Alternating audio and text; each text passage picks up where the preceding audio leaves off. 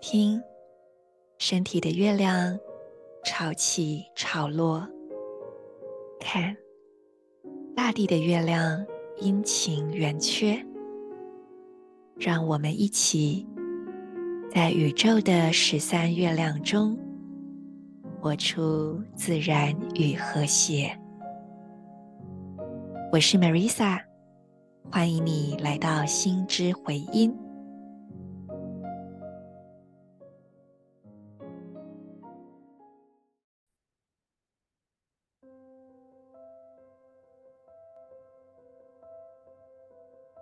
你是我，我是另一个你。今天是意图的太阳报之月第六天，King 三十八。水晶白净，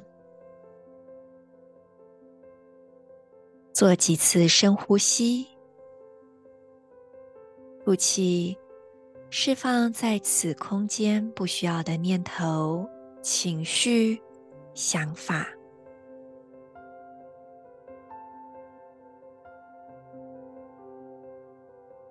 吸气，吸入纯粹。宁静的震动，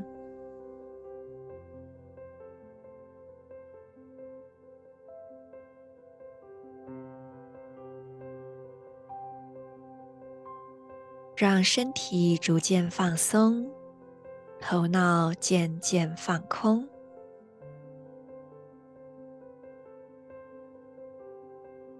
接着，把注意力轻轻放在太阳神经丛，点亮它。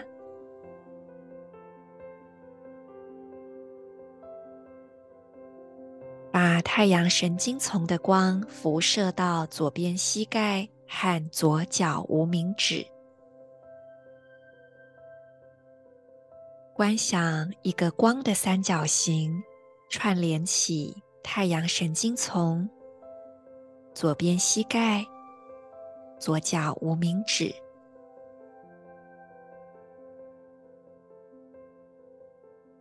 在光之中。照见你内在的清晰。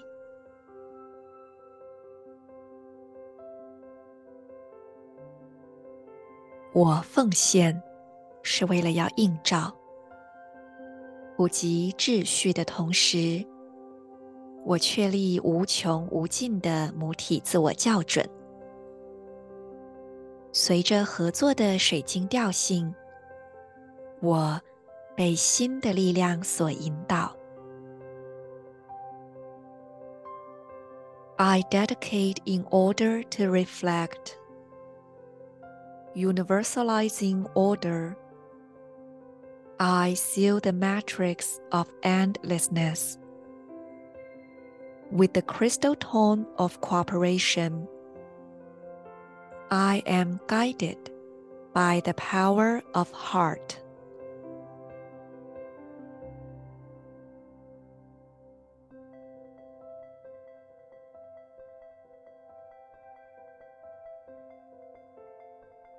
今天我想从一位个案朋友的分享切入。这位朋友他有使用花精，然后也有养成觉察跟照顾自己的习惯。他跟我分享：“Marisa，我遇到呃特定特质的人，我的表达就会受到阻碍不顺，身体也会出现喘不过气的反应。不晓得有没有人也有类似的情况呢？”其实这就是我在生物能呼吸工作中所说的创伤，也是花精疗愈中我们要释放的身体印记。朋友问我，这样要用哪一瓶花精比较合适呢？我想要先跳开工具，聊聊本质。身体陪伴我们经历很多的现场。曾经在过去的某个经验中，可能觉得没有被支持，不知所措，或者是真的受伤了。而当时的这一些情景，会以一种非常模糊的印象储存在我们的潜意识里，要注意是潜意识哦，不是表意识。这也是为什么很多时候我们会追溯不到，因为我们会想不起来说，有吗？我有发生什么事吗？这种模糊的印象在潜意识里，它有着破碎、零散、片段、不完整的特性，所以很多时候其实是没什么道理，也都不太起来的。简单来讲，我们根本不记得具体是什么时候发生什么事，这一种的其实影响更深。比方说，嗯、当时的灯光很暗。那个斥喝你的对方，他可能很高，对方的声音是比较尖、比较细的。当时气温很冷，那个时候你可能刚吃过一碗面，肚子很饱。当时空间里有某种气味之类的，这种零碎的印象。那等到之后。只要以上我所说的这些破碎的，呃的片段，它在往后的生活出现时，有时候我们就会莫名其妙的被激发出当时的无意识的反应。讲白一点，就是可能，呃，你第一次因为某件事被骂，那个时候空气里有玫瑰花的香味。然后之后，空气里如果有玫瑰花的香味，然后正好其他的条件也让你觉得蛮像的话，身体就会以为是那个被骂的时候，然后身体分不清楚什么过去现在的，它就只有当下，所以呢，曾经储存的身体记忆就会被叫出来，自动化的重播，成为我们的呃一种觉得。我怎么会这样呢？的反应，这很有趣哦。我我想到前几天我看唐启阳老师的直播吧，他就说土星双鱼来了，不是意识说了算，而是潜意识说了算。这句话实在讲的太精辟，我立刻就把它记下来。我觉得拿来形容这个太太适合了。就是接下来，我们很多人都会去面对这一些你不知道从哪来的东西，可是因为它已经变成事件，你必须要面对它。而这时候一定要记得，头脑的思考，那种表意识的分析可能没有那么核心。我们要从潜意识下手，潜意识呢，就储存在身体里。好，所以我刚刚所讲这种模糊的印象啊，曾经的这种反应，你也可以把它想成是一种细胞记忆。我之前蛮多次分享过，就是呃，小时候我的爸爸会打我，然后也是有点虐待的状况。爸爸的身形瘦瘦长长，腿长长的。然后呢，我有一次上一个课，我坐在地板上看着老师经过。老师是一个国外的男性，就是瘦瘦长长的。我当时整个人就害怕，然后缩了起来。呃，那堂课也是跟心灵有关，所以当时也许我整个人是蛮敞开的，蛮不设防的，所以这样的印象就特别强烈的进来，我还哭出来了。虽然没有道理，因为那位老师非常温暖和善，还对我很好，可是。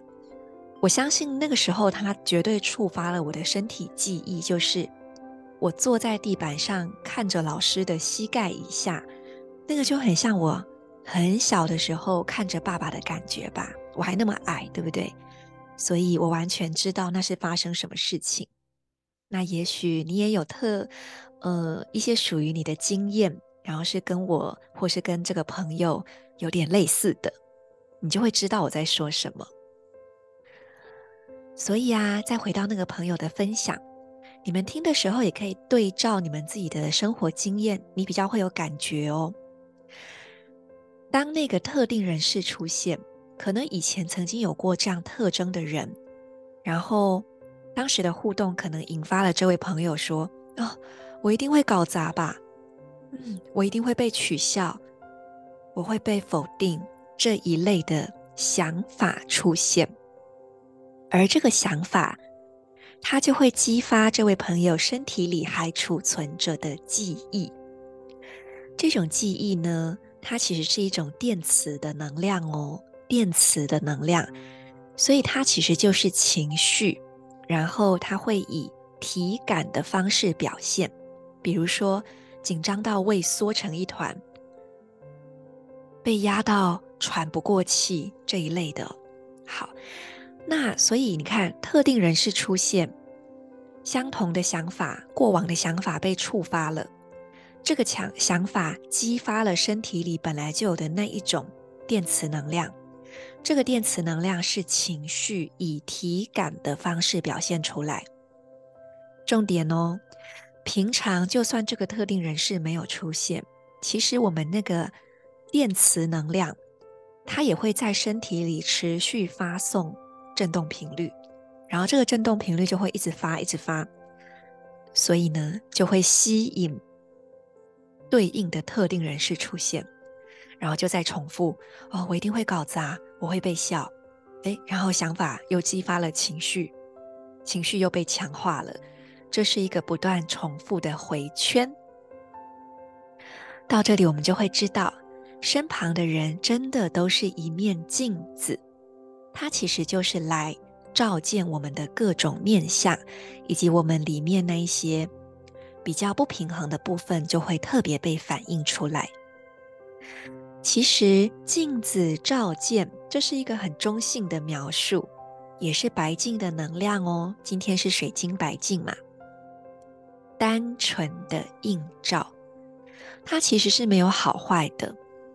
可是，当我们内在尚未稳定自己，或者是我们的身体卡了太多，我刚刚讲没有化解的创伤，没有被呃呃，就是不合理的想法，或者是那些没有疏解的电磁能量，这一些互动或是镜子。就可能会去照出我们内在那一些特别不稳定的部分，比如说，我天生就是一个很容易紧张的小孩，小时候大人口气严肃一点，我就立刻吓到了。可是另外一个小孩可能根本没感觉，或者我天生没有安全感，妈妈说你等一下，我就受伤了。可是哥哥可能还在旁边玩，他也没有感觉。因此，其实我们会对于身旁的镜子产生什么反应，还是会跟我们里面带有的想法，以及我们本来就期待着的频率比较有关系。这位朋友也跟我说，嗯，他觉得好像对不同的人就有不同的人格跳出来，这其实很正常哦。你们也可以想一想，自己是不是也有这样的情形呢？例如，假设你是一个幼教老师，在工作场合，你面对可爱的小朋友，你可能会超级活泼、自由表达，然后很好玩。可是，也许面对一个让你患得患失的感情对象，你就完全没办法，就偶包就很重，就卡住了。或者，你面对职场上的晚辈，你可以侃侃而谈，然后让他们觉得哇。你真的好能启发我，你好有想法哦。可是面对你心目中的权威，你可能就会变得结结巴巴，觉得自己好像怎么说，可能都不太对吧，就不敢讲了。也有可能有特定的人，很容易让你觉得自己被施压、被压迫，然后你忍不住就好想要抗拒哦，或者你甚至就真的叛逆起来了。是不是我都有说中一些情况呢？但重点来了，以上其实都不是问题。事实上，我们本来就是多面向的。诶，今天水晶白镜就更是这这样，因为水晶好多面诶。而疗愈会让我们认回内在的丰富性，于是我们可以因应不同的对象跟情境，然后看看现在我是要用睿智的我、温暖的我、坚定的我。柔顺配合的我，其实都是可以的，而且很轻松。所以，问题从来都不在这一些面对不同人的多面性，而在于我们表达这些面向时，我们身体是什么感受？我们自在吗？还有我们对自己的想法和评判，这才是重点。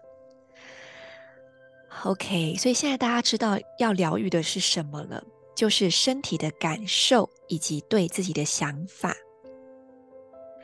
当我们理解了这些，还要认知到最重要的就是，那个身体感觉不舒服，甚至觉得好受伤的，它不是现在的我，我已经长大了。那个感觉受伤的，是我里面孩子的部分。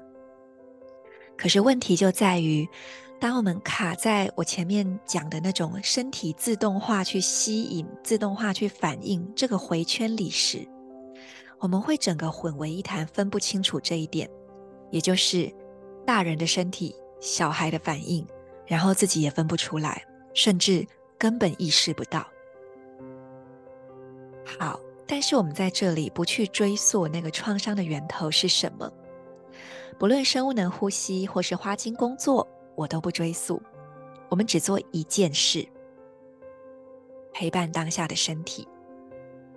无论你是透过呼吸，然后移动啊，声音表达，或是透过花精的频率，然后抚触自己，感知身体，呼吸，我们会从身体直接去释放。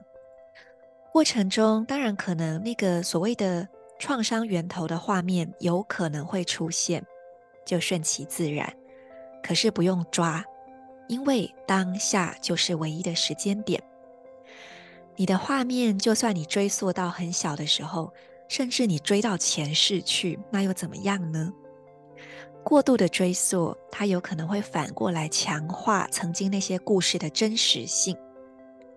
那些故事已经过去了，不断的反复去回想、咀嚼，会让过去没有办法真的过去。因此，我们才会一再的说，直接从身体里去照顾当下的体感。这里就有三个重点了：一，你要感觉到你在当下，你才能够分得清楚，我现在在经历的这个感受是过去的重播。要怎么感觉到在当下呢？你可以摸自己，你可以。不断地提醒自己回到身体感知或者呼吸，你可以张开眼睛觉察到环境，你可以抱着一个抱枕，让自己有一个当下的依靠。所以第二个重点就是我们回到当下。另外第二个是感到安全与支持。所以像刚刚说的，诶，抱抱枕啊，或者是一个疗愈师的陪伴，就是提供这样的资源。在安全与支持的情况下，我们那个大人才会有力量去面对这个孩子，而不是整个都掉下去，然后很惨很惨。第三个才是消融身体的感受，注意哦，是身体实际感受到的体感，而非头脑中重复的想法。所以在这个阶段，我们始终都要回到的是：好，我觉得我好惨。这个惨在身体上是什么？过去我曾经诶，在一月的时候，我做过一集是 Q&A，有讲觉察三部曲，那里面会针对步骤讲得更详细。我等一下把这个连接附在今天的 Podcast 简介里面，大家可以去看，呃，或朋友可以再去听。而且那一集你点进去，我是有附那个。描述的，所以你不用听整集，你可以找你要的听。所以如果能够运用啊、呃，我今天分享的以及呃觉察三部曲那一集所讲的步骤，从此之后，你和每一个人的会面都会成为真正去疗愈和整合自己的机会。那么这位朋友哇，我真的太感谢他的提问。你看我分享了这么多。他就说，呃，他是使用心灵修护花精，可是他用感觉其实并不舒适，他没有被爱的感觉，然后也觉得味道不好闻。这个是很有可能的。当我们的身体里真的有很多过去自己觉得不被爱的印记被震荡出来，我不被爱，我不够好，我不被接纳，我会被忽略，我不被聆听，震荡出来的时候，可能会感觉不好受。这其实也是好转反应的一种喽。那就像是身体来说，可能就会胸口红红的，甚至会起小小的红疹。这就很像是我们要整理家里，满心期盼的说：“哇，我家焕然一新了。”结果你会先清出一堆垃圾，然后一堆东西堆在那里。你觉得我怎么越整理越阿杂？因为垃圾都跑出来了。所以这就是一开始可能会发生的状况。好，那我们再回到刚刚讲的，我其实今天这一集都在讲陪伴身体感受。那么，如果你有去听觉察三部曲，你就会知道下一步是我看见观点，我看见我对自己的看法，然后把它释放跟交托。重点又来喽，如果身体的感受真的有陪到消融了、变松了，你看见观点的时候，心里会是轻松的。你还可以把这个观点就是轻轻就放掉了，或者是哈哈哈哈笑出来。如果你看见观点的时候不轻松，还是好受伤，觉得自己好惨，或者是情绪大崩溃，就表示身体还没有真的消融。你要重来，重新回到身体感受，不要跳太快。OK，所以像这位朋友的分享，借由特定人士的出现，其实我们就是在清身体里的地雷嘛。以这个角度而言，反而挺感谢这个人的，对吧？就是诶，我身体早就有这个地雷，不断在发出那个频率。那我谢谢你让我看见，我清掉了，以后就不需要你这样演了。那清理以后，我们要怎么评估自己是不是嗯有所进展呢？第一个，整个人的安全感会提升，你会松松的。在这种状态下，以前反应很大的事，可能就比较不会在意了。接下来，你可能更能够欣赏自己。很多人其实是不太能欣赏自己的哦。然后在这种状况下，渐渐的，呃，就算那样的人再出现，也比较不会被触发，因为里面那个对应的频率已经消减了嘛。慢慢的。这个频率的减弱，也让你就不再需要吸引这样的人出现了。所以今天的练习就是我刚刚分享的这一串，请大家用在自己身上。当一个事件出现，让你的身体不寻常的时候，你事后就可以做练习。比如说，一个人说了什么话，你突然间头就痛了。或者是你肩膀就紧了，胃就缩了，你就立刻啊，这里有我需要看见的。回家的时候，呼吸，或者是你敷花精陪伴自己，然后稍微轻轻的想一想那个触发你的事件，轻轻想就好，不要一直想，因为你只要想一下，身体的感受就会被激发出来。然后呢，你就只要去陪伴那个紧缩的胃变松，那个紧绷的肩膀变软，大概是这样子。然后在这个过程当中，记得我说的，在当下，并且给予自己支持。嗯，我清一下喉咙，因为现在是早上，然后我发现我越录越冷。OK，然后当你感受松开之后，你就可以问自己说：“嗯，从这面镜子里，我看见我是怎么样的人呢？”像这个朋友的例子，可能就是，我真的清喉咙清到天荒地老呀！好，我是呃，我是笨拙的，我是会被取笑的，我是会被否定、瞧不起的之类的。然后呢，你如果是已经可以松松的看见，你就用你的方式烧掉它、放掉它、甩掉它、写下来、划掉它，讲出来，讲出来，放掉它，炸掉它，就是各种放掉。那么水晶白净的日子，因为水晶这个调性它是二点家族，所以它也有着二元的一种特质。我觉得我们也可以用一种正反两面的练习来帮助自己松开观点。我是笨拙的，我不是笨拙的。我有时候是笨拙的，我有时候很聪明。我有时候会被取笑，大部分的时候我不会被取笑。我有时候会被否定，我有时候也会被肯定。正反正反，当你觉得正或反都无所谓的时候，就是松开了。不妨当做一个游戏来玩一玩。再次提醒，最后这一步的释放观点，或者是正反面的观点的松开，必须要在身体已经觉得很安全跟放松的情况下，才会真正的起作用。不然就会变成身心分离的自我催眠，就是你催眠半天之后，身体那个频率还是一直在震嘛，下次还是一样。那你就觉得，哎，我怎么都没有改变？因为身体里的地雷还在，或者是如果没有先让身体安全放松，这个观点一说出来，可能就会当真了。记得我说的吗？我们分不清楚到底是小孩还是大人，所以就会觉得自己好惨。然后可能甚至会悲从中来说：“，对，我很笨，我真的很笨。”然后就整个掉进情绪里崩溃。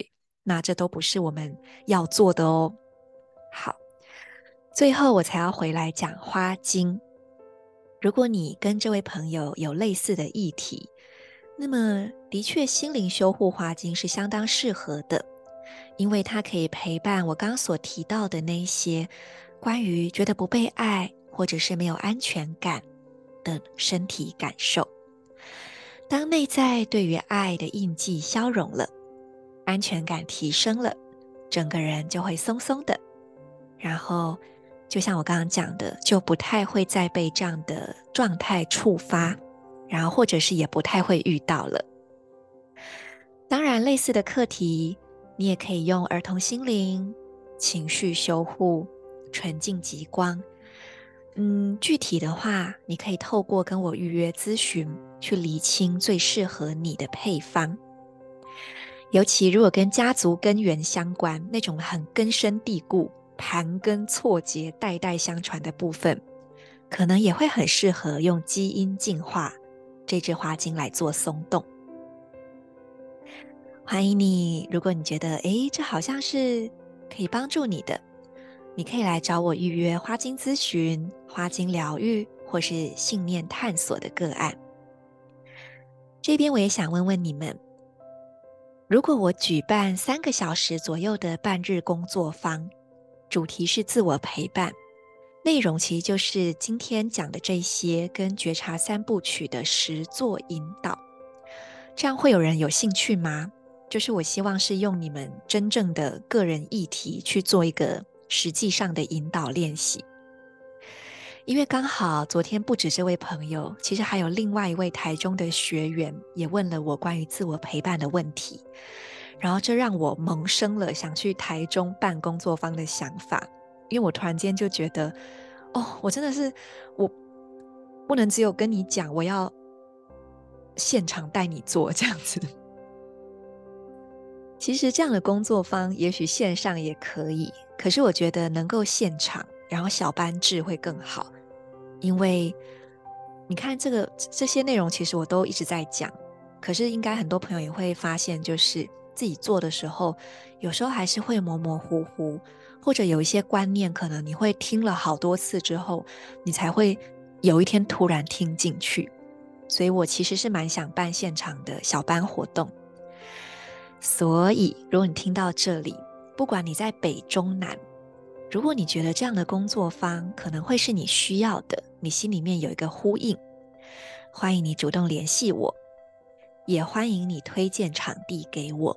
尤其台中跟高雄的场地我比较不熟，通常我的习惯是，我会先我会先发出一个像这样的小邀请，然后我会接收到一个很有意愿的某某人的邀请，然后我再接手这个邀请去落实企划，然后这个企划送出去之后，就会吸引其他也要共同来完成这件事情的人来报名。这是我蛮喜欢的一个运作方式，所以欢迎你，如果你觉得是你需要的，主动联络我吧。希望这一集大家听了感觉有所收获，也欢迎你们分享给需要的朋友。祝福你，让每一次会面都成为疗愈的契机，看见自己的方方面面。